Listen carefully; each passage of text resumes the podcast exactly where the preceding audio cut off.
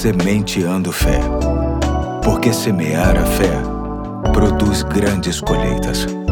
Olá, aqui é o Pastor Eduardo. Hoje é sexta-feira, dia 20 de outubro de 2023 e chamo sua atenção para mais um episódio da série O Mentor Chamado Tempo, lendo Eclesiastes capítulo 3, verso 2, apenas a segunda parte que diz: Tempo de plantar e tempo de arrancar o que se plantou. Ontem eu disse que o autor do livro de Eclesiastes, especialmente no capítulo 3, divide a nossa vida em três tempos distintos que poderiam ser resumidos em nascer, viver e morrer. A partir de hoje, quero pensar bastante sobre o segundo ponto, sobre viver.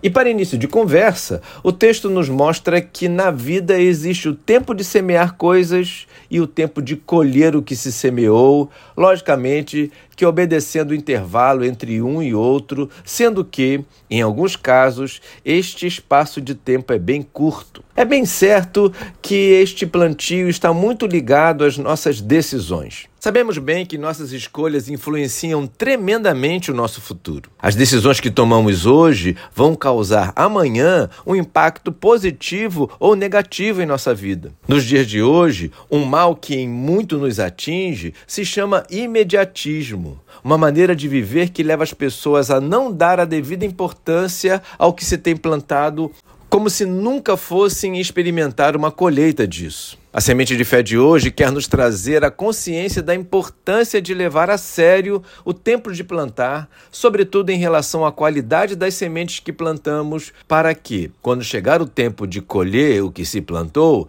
não tenhamos surpresas desagradáveis. A Bíblia nos ajuda demais nesse sentido. Nela encontramos todo incentivo a plantarmos, por exemplo, amor, integridade, esperança e respeito.